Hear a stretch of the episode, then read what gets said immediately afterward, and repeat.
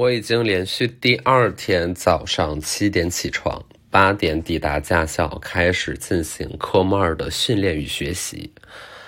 我的这个教练呢是一位女士，嗯，一位女教练，然后不容易，我只能说我我不容易，我风里来雨里去，只是为了学习一样本领。嗯，就是在有需要的时候，我可以骄傲的拿出我闪闪闪亮亮的驾照，告诉大家，此车我来开。就是我只是想好好的考试而已，就是我并没有很想挨骂，就我并不是很想被教育，我 他也不是骂，也不是就就我跟你们讲，就是这个事你得细品。呃，教练呢，一般就会有他们的一套章法。这个章法就是先给你来一个下马威。好，我一大早上八点啊，昨天第一天啊，一大早上八点就到那个驾校了啊，碰到我的我的教练，我说上车吧。啊，学车呀？我说对。啊，那个啊，你多大呀？我我说我快二十七吧。嗯，你是啥时候来的北京呀？我说我来北京好多年了。我说快十年了。他说啊，这么长了，以上对话超级正常，对不对？非常的就是啊，第一次见面哈，嗯，瞎了解一下是吧？挺好的。然后开到了那个准备练车的地方，好，那你现在 OK 了吗？那现在我们就开始讲了呀。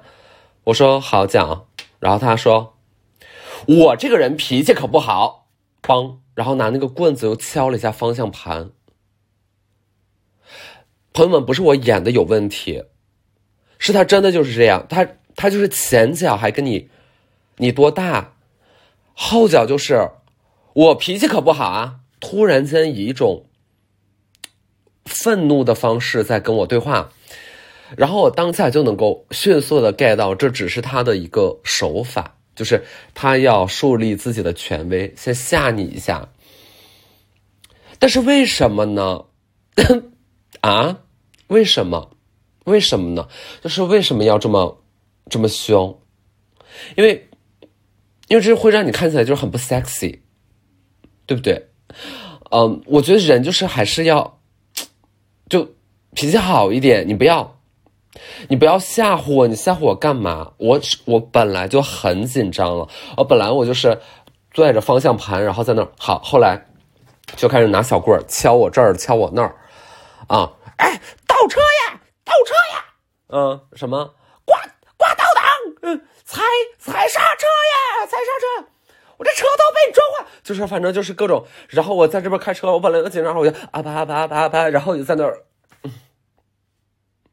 从早上八点到十二点，总共要四个小时，我现在已经两天，这两天加起来已经八个小时了，然后好，OK，他还可以转换自己的频道。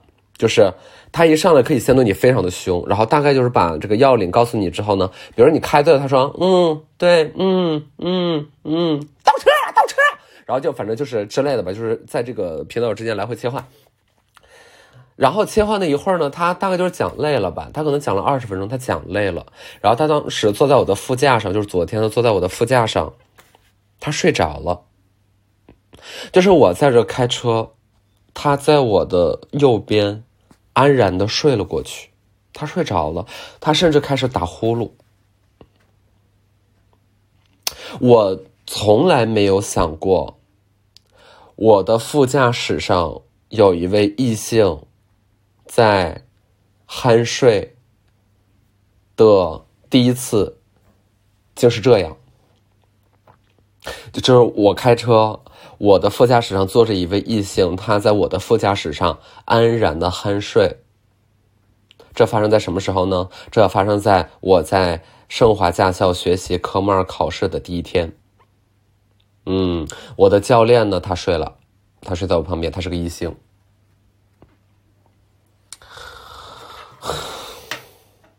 然后这是昨天。然后就是今天，今天呢，他基本就是没有怎么在车上陪过我，大概就是指挥了我两下呢，他到一旁就是跟其他的教练和，嗯，就是教练们就是在那儿，嗯，小打小闹。就是跑到一边就乘凉。呃，当然了，我我其实没有什么怨言啊，我觉得我确实你教会我了，我就在这练呗。那本来就是在这练，然后你一只要坐在那儿呢，我也紧张的要命，对吧？你要去那个去打闹，那你就去打闹，然后我就在这儿自己练，嗯，然后因为因为那个。呃，训练场里面就全都是狗，就非常多的狗，大概就是有十二十条狗，而他们就会在这儿跑一跑，在那儿趴一趴，嗯，然后我就是在狗群当中开车，就是比如说奔驰啊、吉普啊，呃，像这种越野型的车，他们拍的广告就都是你开着这辆车呢，在草原里、在高山上和羚羊互相追逐。对吧？就是和一些黄色的羚羊呢互相追逐，然后和一群角马呢在那争奇斗艳，哎，就是一大群动物在你旁边追，然后咔咔也还追不上你，对吧？我今天后面如果是一群骏马，这个也不为过啊。然后陈道明呢就坐在那个驾驶舱里，后面一群骏马，然后在那咔咔追，这就就是广告。我这个也比较类似，我开着一辆桑塔纳，旁边是几条游动的狗，嗯，在这个坑里待一待，在那个。树根下尿一尿，然后我也是很多动物在旁边。对，今天就是这么个体验。然后因为今天天气比较好，昨天下大雨，今天天气比较好，所以就是教练他出去跟其他人打闹的时候呢，好吧，首先我的教练他应该有四五十岁了，呃，但是四五十岁的人，嗯，也也可以打闹嘛。呃，少男少女，呃，男人女人，至死是少年嘛，这都可以嘛，至死是少女，行吧？然后就是打闹，然后我就在，嗯，我就在，我就把那个空调打开了，因为他不让我开空调，就是我昨天第一天，因为不开空调，你要是车呃窗摇下来，其实也能凑合，但还是有点闷。昨天下雨，然后就开空调，嗯，然后我的教练说不能开空调，他说我们的规定不能开空调。然后我就也不是很很很关心这个规定，因为我热，我热我就是要开空调，然后我就开。然后今天呢，我还特别害怕，你知道吗？就跟做贼一样。然后他在那边打闹，我在这边偷偷开空调。然后等他过来马上指挥我的时候，我再哎一个怎么样？哎一个把空调关掉，嗯，再关掉。然后呢，我还要显得很认真的样子，我播放的音乐呢也要关掉关掉。本来呢，我就是把我的手机啊放个音乐啊，调大音量，全世界都是我的，对吧？就是在那儿听音乐。啊，虽然就是从这个实际的从鸟瞰图上来讲，我这个车在这整整的四个小时之内，左右移动的距离并不超过二十米，然后，但是我仍然调大音量，嗯，戴上耳机，闭上眼睛，全世界都是我的，就是那种感觉，非常的 nice。然后今天呢，这个天气也不错，哎，就是很很悠扬，很得意。就是没有竖琴胜似竖琴，就心中有那种什么声音，就天气好的时候，你的心中会有竖琴的声音。大家听过竖琴吗？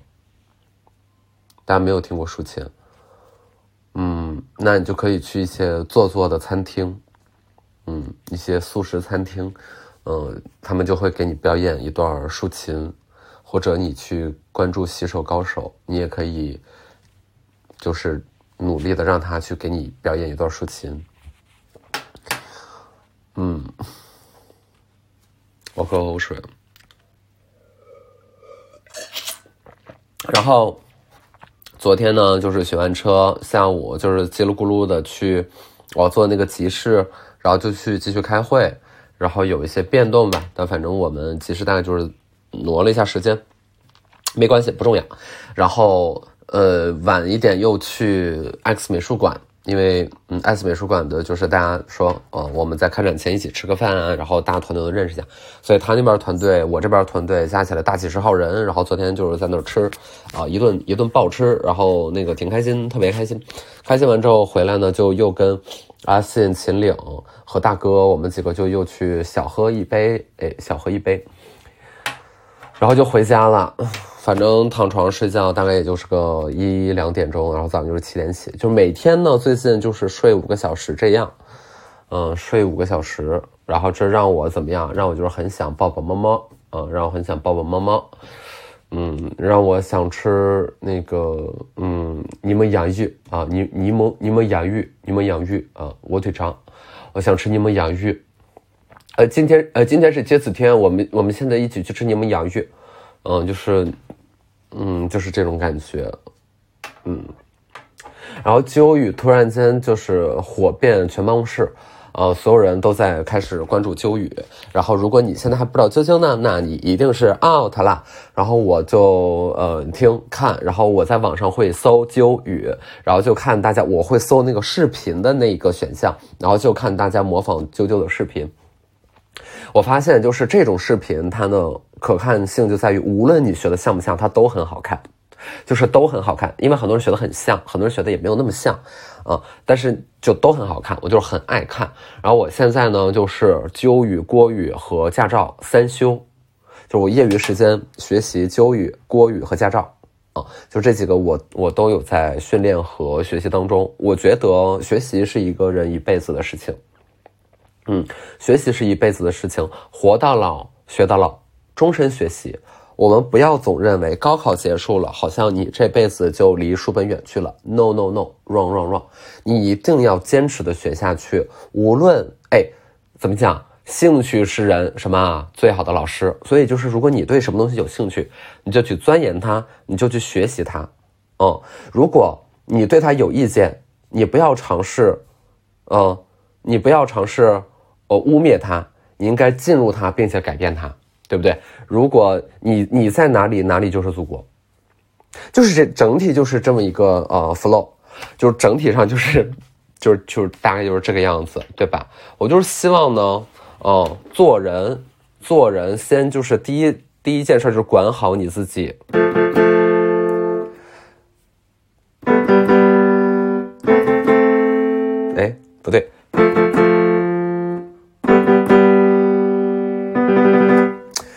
对，做人第一件事就是管好你自己。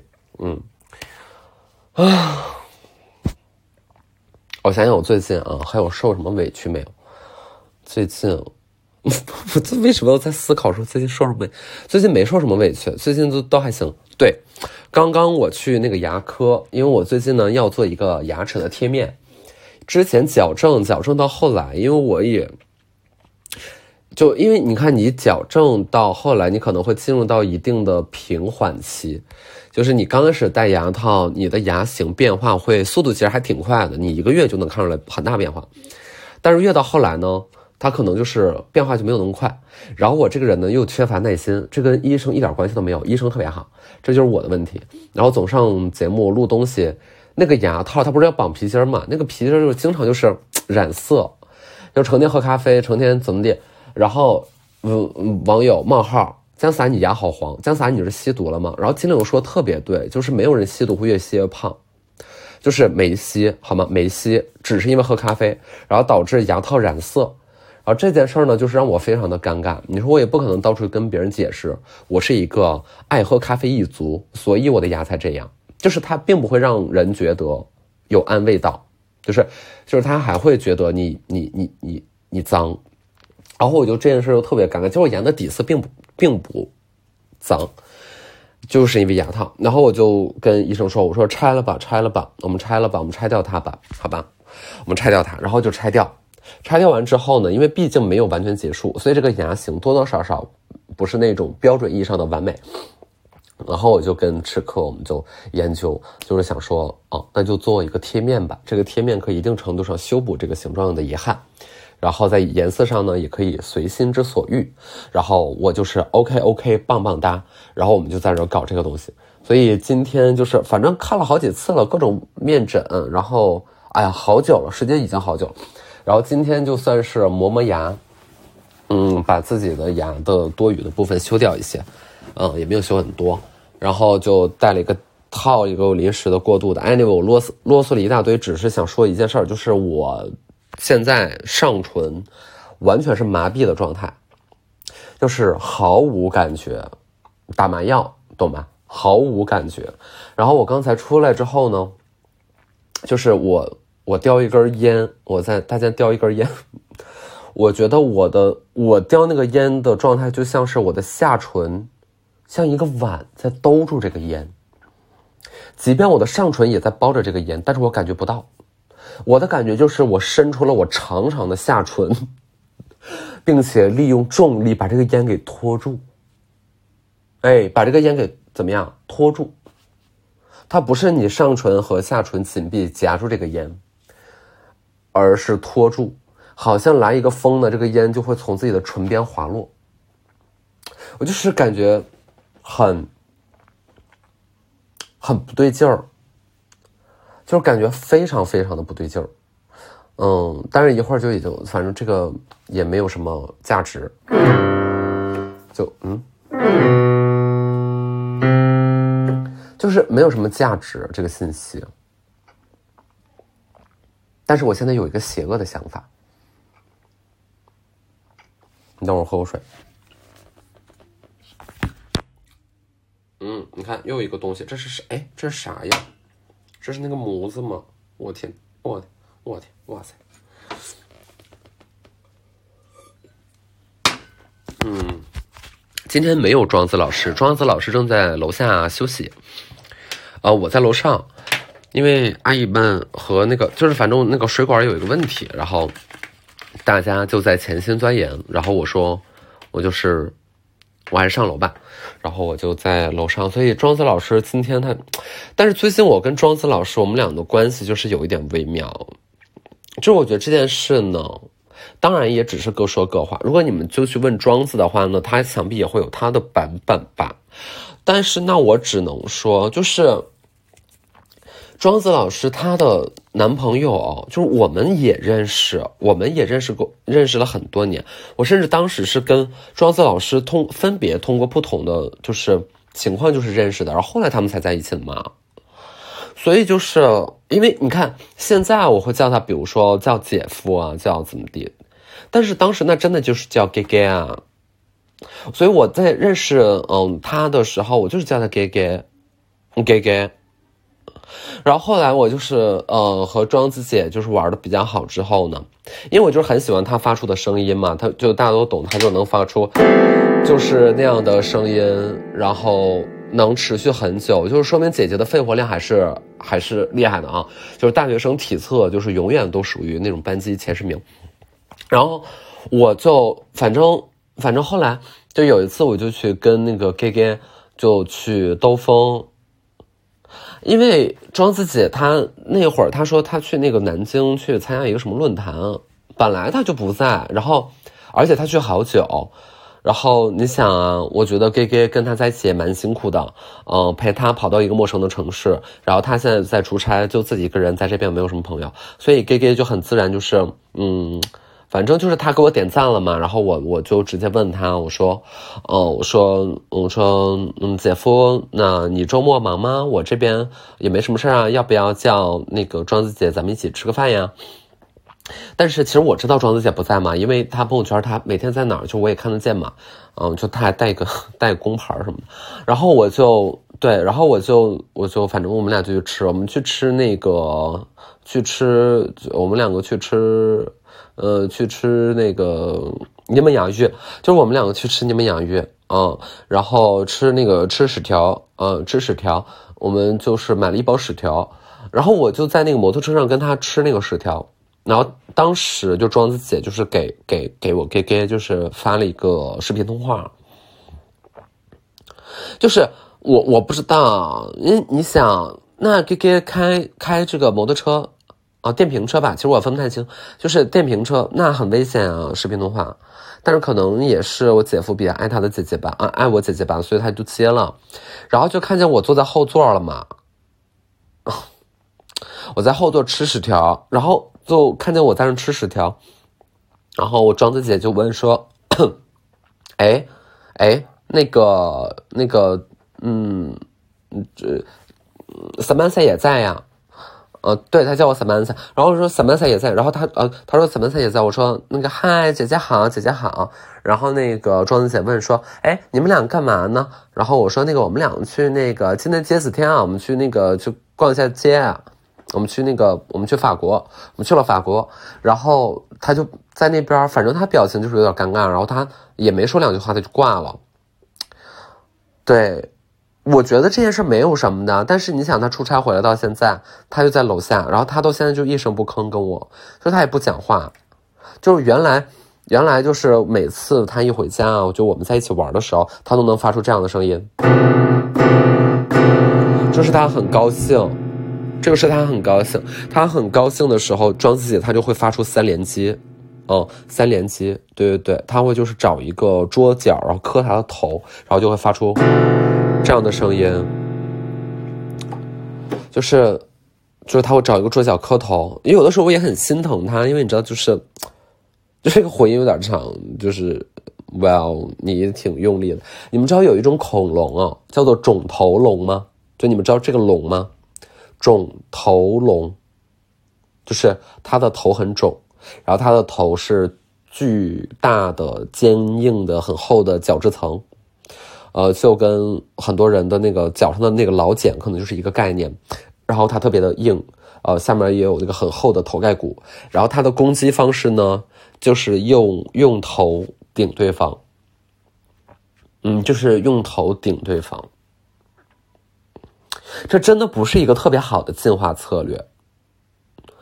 嗯，就你你就就我如果是一个小的肿头龙，当我看到其他的恐龙，它们比如说是在用牙齿、用爪子、用尾刺和。嗯，比如说一些剑龙，他们背上是有板的嘛，他们用这些背板，背板，就是他们用这些棘龙什么的，就是他们会，嗯，就是又有一个伞翼，呃，在脖子上有个伞翼，然后上面还有刺儿，对吧？就是当我作为一个肿头龙的幼崽的时候，看到其他恐龙他们的招式都是这些，我就会问我妈：我们活着干嘛？就是我会直接问我妈说：妈。你有必要把我生出来吗？对不对？对不对？你的武器是什么？我的武器就是我的头皮，是头皮，不是我的双手哦，不是我强劲的后腿哦，是头皮。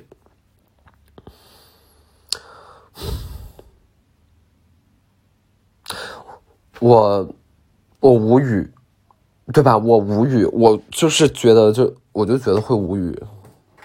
嗯，我会无语，就是肿头龙有一些有一些失误。嗯，我觉得就是他有一些失误，他有一些怎么讲，没有打好那个哎什么呀小算盘。嗯，他没有打好小算盘，他才能这样。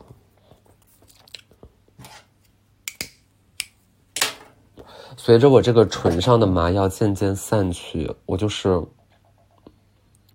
我现在有一些小痛，有一些痛，就是一点点，它是一种很微妙的痛，就这个痛是最闹心的，因为你不至于痛到向别人抱怨，然后让别人可怜你，就是哥哥我好痛，你没那么痛，但是也不是完全不痛，就也不是完全到。你吃嘛嘛香啊，去哪儿都是阳光明媚，就是你也不至于，所以就是这种疼就是会比较没有没有特别正向的东西。哎，我可太生气了，又进来一个骚扰电话，又进来一个骚扰电话，烦死了。我在上一期还是上上期我忘了，我已经讲的非常明确，就是一个骚扰电话，我背后要付出多少代价。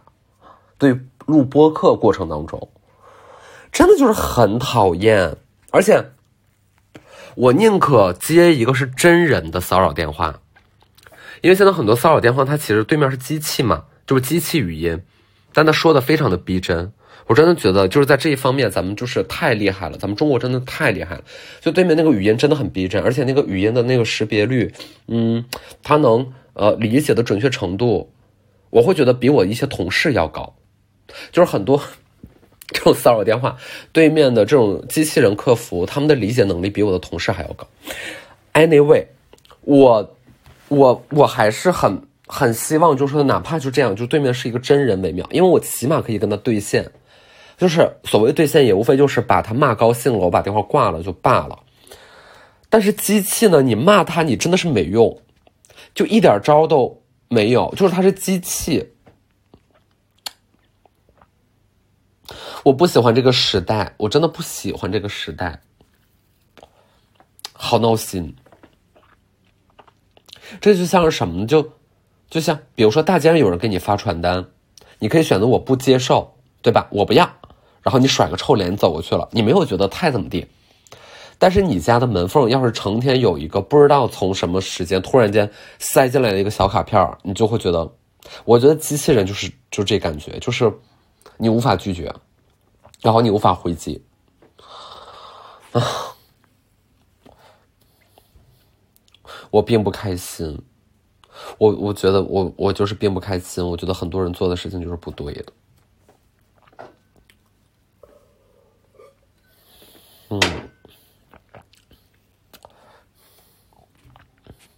然后今天我就在看那个，哎，时尚先生吧那篇稿子，就是在讲说国货崛起和这里面很多的人，就比如说某一个城市的一个女孩然后她是怎么经营自己作为一个带货博主的副业的，然后我觉得写的还挺挺精彩，我觉得我觉得很多话他也没太深说，就是作者没有说特别。多，就我觉得写的还是很保留的，虽然字数非常的长，但是因为叙事是绝大多数的东西，而不是议论，嗯，就是也没议论什么，就是就是在说事儿。然后呢，反正我就是看完了，嗯，主观也也不太评论吧。我觉得讲那个东西呢，其实大家也都懂，呃，只只不过他事无巨细的讲一些细节的时候，我觉得很有意思。然后我就在看那一条官方的微博，然后嗯，媒体的官方的微博，然后下面写到的一个当事人就在评论区里怒然反击，因为他觉得自己的采访是被恶意曲解的，然后有丑化他和他家乡的嫌疑。哦，我倒是觉得还好，我觉得也谈不上什么丑化。然后在下面就有很多人说。这个记者真恶心！这个记者怎么能呃不经过当事人的同意然后写？其实记者真的没有必要经过当事人的同意，就是记者不是你的公关工具。如果要经过当事人的同意，那所有的社会型的新闻就都写不出来，因为当事人都不同意。就是我们我们工厂有问题，我怎么能让你写出来，对吧？就是。你不能用这个，但当然了，它不是一个哦。对，这个其实在我想起来，可能在媒体的伦理里边是要有一个比较的。就比如说，你是否要报道的是一个事关重大公共安全性的问题，它一定程度上可以忽略掉所谓你写的当事人他自己主观上的意愿。就比如说，你披露一个什么工厂排放的事实，哦，它因为它涉及到更多人的呃公众价值了，所以嗯，这个工厂它愿不愿意真的？不不要紧，但是你就像说写这种文章，因为你知道现在就是媒体也很难嘛，这个我觉得大家都懂吧，就是你要那种事儿你也真没啥可报的，所以大家写来写去无非都是在哎在讲什么新潮流、新消费，其实这起码还算是一个嗯能见报的选题，或者说能见报的一个框，就是当你在讲很多消费啊商业型的东西，其实还好。然后说到这个，我会觉得。嗯，这这里面有一些别的我想聊的东西啊，但我觉得算了，我我今天先不说了，嗯，未来再讲。但是就在这种文章下面，我我我真的其实说不太好。就比如说，当呃记者面临这样的职业道德性的问题的质疑的时候，这个质疑是否是成立的？嗯，他肯定会刺痛到很多人嘛，因为他他的那个呃笔法和说法其实是有一定的主观倾向的。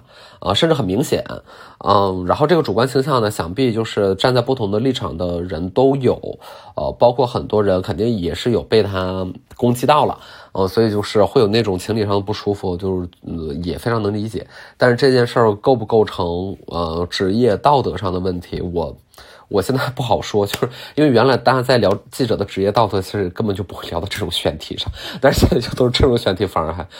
行吧，anyway 吧，反正我这就觉得就是大伙都不容易啊，得过且过也是一个过法，因为嗯，我就反正怎么着也会，那反正反正我现在就这么想，就是一定程度上，你别太昧着良心，然后大体都过得去，然后就就就挺好的啊，就挺好的。我希望，我希望就是嗯，我在过这样的日子的时候，也不会背太多的道德的歉疚感。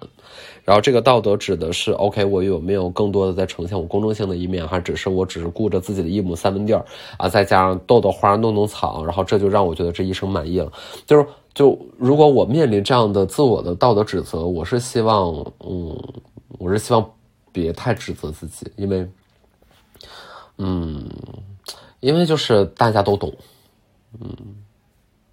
哎，就是懂的人懂吧，不懂的人就是他也没法懂，然后他就可能他智商也不太行，就这样。